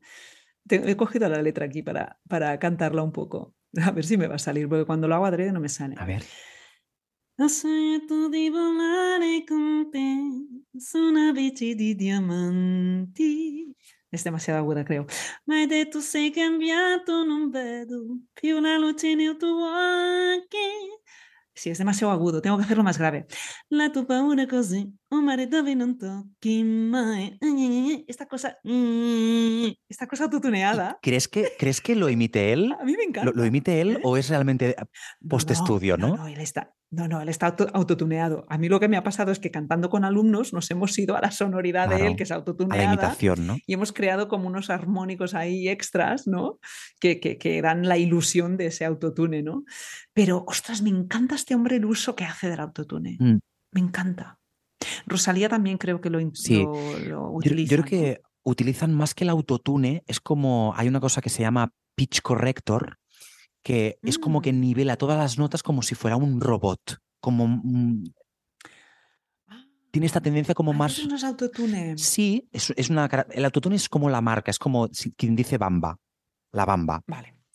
Creo, ¿eh? Me- Pitch correcto. el pitch corrector es como el, el plugin base que puede hacernos llegar a esa calidad.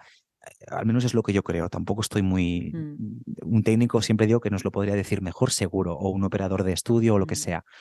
Y creo que ese efecto robotizado que está tan de moda en la música actual como más mm, música 2.0 que digo yo, que siempre todos pasan por el pitch corrector, que parecen todos robots. Incluso yo he ido a conciertos en directo que, que de gente que tiene el disco con esa calidad y en directo también los, lo ponen.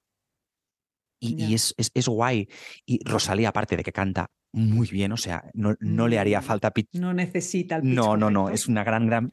Sí, lo utilizan como recurso estético. Sí, totalmente. Es, es- a, mí me, a mí me gusta, a mí le encuentro interesante. Sí, es este efecto... Te refieres más a este efecto como robot, ¿verdad? sí, Esta cosa robotizada de... sí.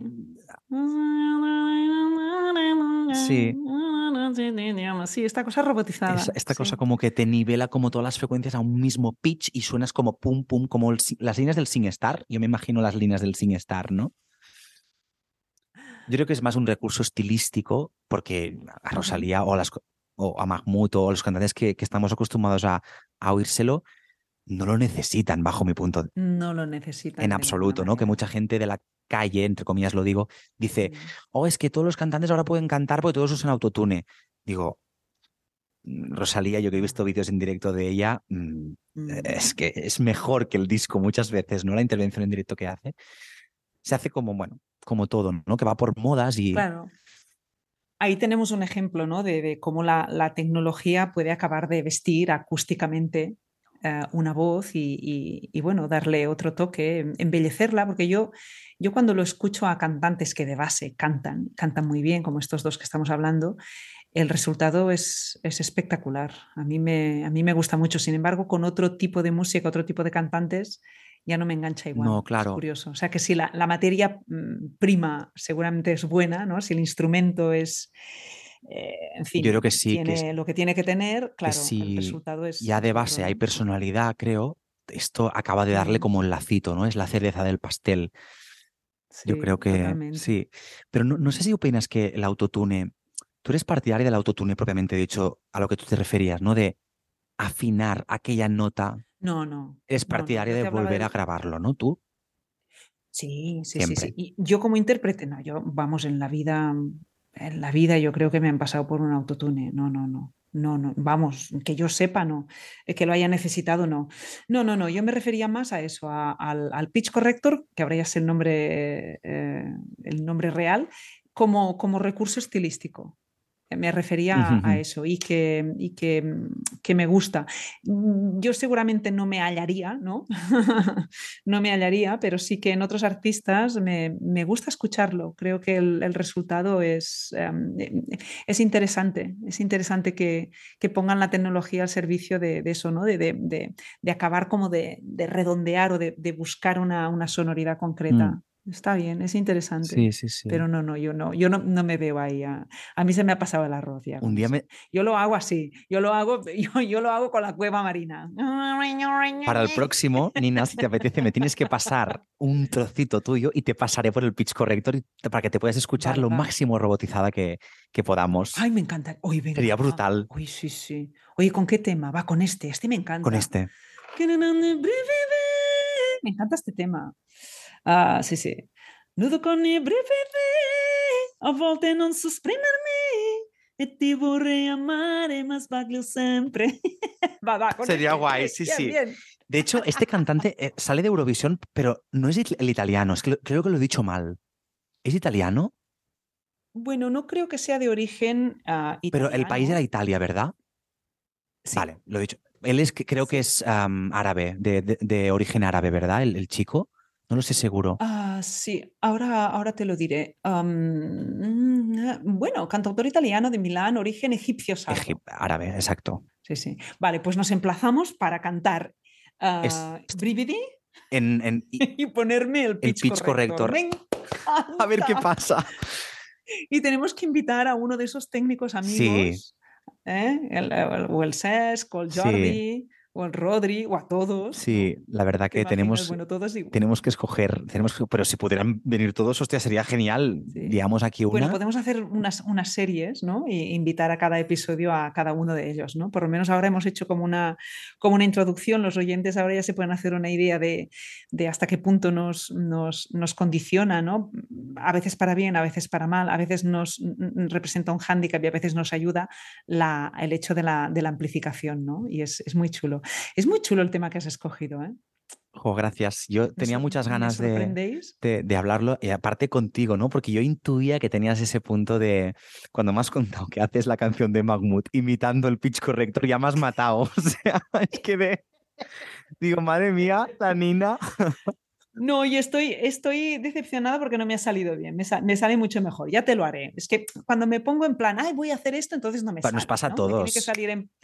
Sí, si estuviera tocando el piano y ahí Mm. ensayando y tal, entonces me saldría, ¿no? Pero, Hijo, en este sí, tema sí. Que, que hemos escogido, lo, lo importante que es, hostia, saber comunicarnos con el que está al otro lado, ¿no? De- porque muchas veces hablamos muy de sensaciones, o sea, cuando estudiamos canto, cuando ah, nos referimos a algo relacionado con la voz, los que sois profesionales de la voz, tú porque, o los, que sois logopedas, sois mucho más técnicos, ¿no? Pero mucha gente no, no tenemos ah, muchas veces ese lenguaje y, y hostia, lo importante que es poder adquirirlo también a nivel acústico, a nivel físico, ¿no? Que, Mm. porque muchas veces como no me oigo tal y el técnico no, no sabe si es de monitor, si es de si es de PEA, si, si realmente en el escenario el sonido está apagado, si nos falta música, si nos falta volumen de voz, si nos falta un poco más de... Y pienso que es como tenemos que sensibilizarnos un poco más con, con estos temas de, de la acústica, que creo que cada vez más hay más frikis, ¿eh? O sea, somos más en el club. Mm, mm. Mira, eso mm, se me ocurre que son unas buenas preguntas a, a- a formular cuando hagamos el eh, eh, cómo nos afecta la acústica, la amplificación parte 2, cuando hagamos el episodio 2 y venga un técnico de sonido, eh, eh, pues estaría bien hacerle una, una batería de, de preguntas o, o bueno, o pedirle cuál es esa batería de preguntas, ¿no? De cuestiones que un cantante debería saber mm, pedir eh, qué terminología debería conocer, qué, qué aspectos ¿no? debería conocer de la acústica de forma rudimentaria para, para saber relacionarse bien con un técnico de sonido, para saber pedirle bien eh, lo que necesita. Claro, para pedir primero hay que saber qué es lo que necesitas y para saber lo que necesitas hay que hacer un, hay- tienes que tener una base rudimentaria de conocimiento y, y hacer un mínimo análisis de tu voz. Te tienes que haber parado a analizar un poco ¿no? qué es lo que está pasando. Pero sí, yo creo que sí que lo, lo podemos, Sí. lo podemos hablar con ellos y pedir. Sería A interesante. ver qué también dicen ellos, a ver a qué están acostumbrados, a qué, cómo, cómo ellos creen que es la forma más clara de referirnos a un término u otro. ¿no? Porque utilizamos cosas muchas veces contradictorias, ¿no? Muchas veces no nos oímos, pero no es, no es por cuestión de volumen, es por cuestión de otros aspectos, ¿no? Y ellos lo sabrán. Claro, a ver cómo nos ven ellos a nosotros, porque claro, nosotros aquí hemos hablado de los técnicos en algún momento, en plan, en fin, haciendo alguna Sí, coñita, sí. porque, hombre, Pero saben que los ya queremos. nos lo saben, los queremos. Pero ¿cómo nos ven ellos, no? ¿Y qué bromitas hacen ellos de, de nosotros, de los Ah, actores? imagínate, ¿no? Pesados que Imagínate. somos, ¿no? eh, cada vez que hay una prueba de sonido, ¿no? Un, o un pase de micros, ¿no? Típico de inicio de plaza, ¿no? De gira, lo que decías, ¿no? De venga, probar sonido, estos temas, lo, lo más fuerte, lo menos fuerte, cada micro individual, las partes corales más potentes, las partes que deben decir, ¿no? Ellos de cuando pedimos, hostia, aquí no tal. O muchas veces, no sé si te, si te ha pasado con algún técnico, que yo me he encontrado de, hostia, ¿me puedes subir aquí el monitor? El técnico, vale, vale, ya te he subido. Y yo, oh, qué bien, gracias. y en realidad no había tocado nada. No había subido nada. Me ha pasado a mí en persona y me ha pasado estando fuera al lado del técnico, ah, viendo la prueba de, de- de algún compañero, de el técnico decirme, ya verás como no tocaré nada, y le voy a decir, sí, sí, te he puesto un poquito de... Y el cantante, oh, ahora maravilloso. Y muchas veces todo, al principio hemos empezado diciendo que la, acústica pasaba, o sea, la emisión vocal pasaba por, la, por el oído y, y- y el cerebro siempre tiene, influye en algo, ¿no? Y la percepción es tan subjetiva a veces que, que bueno, Sí, y, y- y hay muchas cosas que hacen también que cambie esa percepción. Depende de lo que es dormido, depende de, depende de cómo estés, ¿no? Eso ya son factores de- emocionalmente de, cada también. uno. Ah, evidentemente, claro, es que no solo es la acústica, o sea, la acústica en ese caso depende de, de- de factores internos tuyos, de cómo has comido, si has comido pesado, de si has dormido, de si lleva lo que decías tú, ¿no? O sea, ¿es función de martes o es función de domingo noche? Es que no te escuchas igual, No, porque llevas la tralla de ocho funciones, o de siete, o de seis. ¿no? correcto. Sí, sí, es un, es un tema realmente apasionante. Tenemos que hacer no un capítulo 2, sino 3 y 4 y más, y hacer más ejemplos. Yo me te tomo la palabra y haré mi, mi Mahmoud con el, ¿cómo era el pitch? El pitch corrector. Yo utilizo ¿El este. Seguro que hay, hay compañeros que saben, hay más y miles y todo. Yo el que tengo aquí, como ya pre- predeterminado, es el, el pitch Sí. corrector con ya unas, unas cosas que ya tengo que, que ya, ya sé. Y, y te lo pondré, te lo pondré. Bueno, a mí me gustaría terminar, ya llevamos, yo qué sé, como dos horas, pero es igual, es que aquí ningún man a la presa, aquí podemos hablar todo el tiempo Madre mía, dos horas. publicidad, nadie nos corta, nadie Qué nos da. fuerte. Pero sí que me... Sí, sí, es que ha pasado volando. Me encantaría terminar. Es que seguro que al- algunas personas lo saben y no te han ubicado, otras no lo saben y lo van a saber ahora, que tú imitaste a Nina cantando Nacida para Amar, ¿no? Ay, claro. Esto es correcto, sí, sí, sí. Claro, tú y yo ya nos conocíamos de antes. Eso hay que culpar un poco a Noemí Galera, ¿eh? Aquí ¿Sí o no qué? soy yo. ¿Fue ella? En realidad no, pero, pero el hecho de que fuera concretamente esa imitación, porque yo en la audición, cuando me lo propusieron, hice unas cuantas más, pero que fuera esa la que saliera en Mm, directo, eh, mm. Noemí estuvo, dijo, es que nadie nunca ha imitado esa actuación. Y es una Mm. actuación memorable, ¿no? Aparte de por el vestuario, es por el momento en que tú te encontrabas que eras súper Sí. joven y, y en Eurovisión pa- con esa canción maravillosa. Si me lo hubieras dicho, te hubiera dejado el vestido, que lo tengo. lo dijiste, pero no sé si me hubiera entrado. Sí, que te hubiera entrado, que tú estás delgado. Yo estaba muy delgada entonces. Ya, pero delgadísima. No te hubiera entrado y si no, pues lo hubiéramos hecho un añadido. sabes que me depilaron, me depilaron entero, enterísimo. ¿Dó- ¿Dónde, ¿En qué programa fue, fue por si alguien lo quiere recuperar? Dilo. ¿Qué fue? Bueno, en YouTube se puede ver. ¿Tu cara me, ¿No era tu cara me Tu cara no me suena todavía, Ay, sí, tu cara no me suena porque íbamos la gente que no somos conocidos. Sí. Y era en el programa, no sé, me acuerdo si el 7 o, el 8, pero la actuación está suelta en, el, en YouTube. Qué bueno. Sí, sí. ¿Y, y por qué la cantaste tan aguda? ¿Por qué no la cantaste con voz de pecho? Pues porque con Ismael Agudo, que era el coordinador musical, y cuan- ya, ya lo era cuando yo hacía Busca en la Trinca, que de hecho es, es la misma productora, es la, de la casa, determinamos que para encontrar la imitación al máximo posible, que era, es muy difícil, ¿no? Porque siendo un hombre la tesitura es, es muy difícil, decidimos hacerlo en el tono original para sim- asemejar al máximo la, el sonido de las vocales. Si fuera en voz de pecho, no, es, no hubiera quedado. No, voz de pecho, pero sí una voz mixta te hubiera dado. Yo creo que te hubiera, que no es, no es fácil imitarme porque no tengo una voz, perdón, no tengo una voz mm, fácil de, de- de imitar, de hacer mm, como caricatura, porque no tengo una voz como muy, muy, muy Yo creo que lo, que tú característica, ¿no? Tienes sé. m- muy es la personalidad que hay en tu voz y tu forma de interpretar las canciones. Eso sí que tiene una, una personalidad muy, muy marcada. Y como eso existe en tu voz, creo que es relativamente fácil poder imitarte, aunque es imposible, ¿eh? porque a ver, em, y yo no, no lo conseguí, de hecho, la puntuación del jurado no, no, no fue demasiado buena, aunque de unido, de unido. Pero, hostia, fue un reto, aparte, hacerla en el tono original. También creo que la nota más aguda era un mi bemol Mm, 3 o 4, según como lo miremos. Cuatro, 4. Cuatro. Y, y la hice como más todo en voz de cabeza y más mixa- mixta que Ujú. en voz de pecho. con Arnau después en el plató, yo hacía unas notas más de pecho que lo decidimos Mm. quitar. Él me dijo, "Mm, quítalas, porque es verdad que cuando Mm. haces voz de pecho vemos la voz más de hombre de Didac y perdemos un poco a Nina. Entonces lo unificamos desde ese punto. Madre mía, qué recuerdos. Hace ya 2017 fue. Sí. 2017, yo estaba aquí en Madrid haciendo mamá mía y recibo un, un mensaje tuyo, me, Sí. dice, me, me decías algo así como, perdóname, ¿eh?". Sí, sí, sí. a mí me encantó, Y dije, a mí me digo, antes de encantó. esto tengo que decírselo a, a Nina. Es como, Sí, para- sí, me avisaste. sí, sí, sí. Me, pusiste sobre aviso. No, no, me, me encantó, me, me gustó, me gustó muchísimo, me hizo mucha ilusión. Sí, sí. Didac, esto se ha pasado volando, Jo, pero bueno, amenazamos con episodio parte 2. amenazamos, sí, sí, sí, con técnico de sonido inclusive. Exacto. sí, sí, sí, sí. Jo, muchas gracias por tu a tiempo, ti. Un placer. por toda esta charla.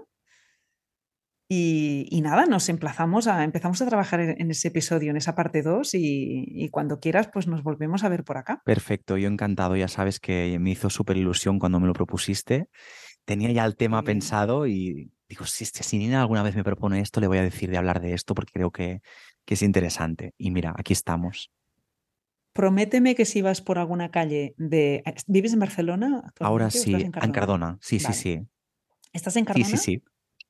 Vale, pues prométeme que si vas por Cardona, tu ciudad, o por Barcelona, eh, por una calle mm, donde está repleta de, de- de gente y alguien te para y te dice, pide una foto porque te ha escuchado en el podcast, me lo contarás también como Ostras. Xavi Torras, ¿no? Ostras, claro, Xavi Torras es mucho Xavi Torras. Creo que a él le ha pasado, pero, pero no, no creo que a mí me pasa, pero igual me pasa, porque esta cosa de las redes, todo el mundo, eh, Mm. no- nunca sabes, ¿no? Quién te puede escuchar, a quién puedes llegar. Es una maravilla. No, y porque además, de verdad te lo digo, ahora eh, nos hemos reído mucho, lo hemos pasado muy bien y tenemos ese sentido del humor que, que conectamos mm, mucho desde siempre, Mm. y lo he dicho al principio. Pero de verdad que has escogido un tema muy interesante. Ah, han, salido, han salido reflexiones, información que para las personas que están empezando yo creo que, que les puede ser de mucho, de mucho valor. Y, y si algo... Si algo agradezco de los comentarios que me llegan de los oyentes es que mm, bueno, me llega la palabra generosidad. Yo mm, no es que lo haga por generosidad, yo no sé, a mí lo que me mueve es dar contenidos de valor a las personas, ¿no? Y, creo que este episodio y este tema que tú has escogido, hay, mucho contenido y contenido de valor que puede ser muy útil a quien, a quien lo escuche y especialmente a aquellos que están, que están empezando y que no tienen ninguna idea de todo el tema este de la acústica y de la amplificación. Y si en el, en el episodio 2 que vayamos a hacer con un técnico de sonido podemos poner más ejemplos y, y- y- y ser aún más didácticos y más, más, más prácticos o incluso hacer que desde, desde casa puedan experimentar, desde, desde casa o quien nos esté escuchando paseando con su, con su móvil y con sus cascos puestos, si podemos hacer que experimente, pues aún mejor que, que mejor. Y te lo agradezco mucho, de verdad. Un tema súper interesante y que creo que va a ser de, de mucha utilidad, de verdad. Oh, qué guay, gracias. Ha sido un placer. A ti y nos vemos muy pronto. Muy pronto, gracias por todo. Qué bien. Molt bé. Gràcies, Dina. Molt bé, gracias a ti, gracias.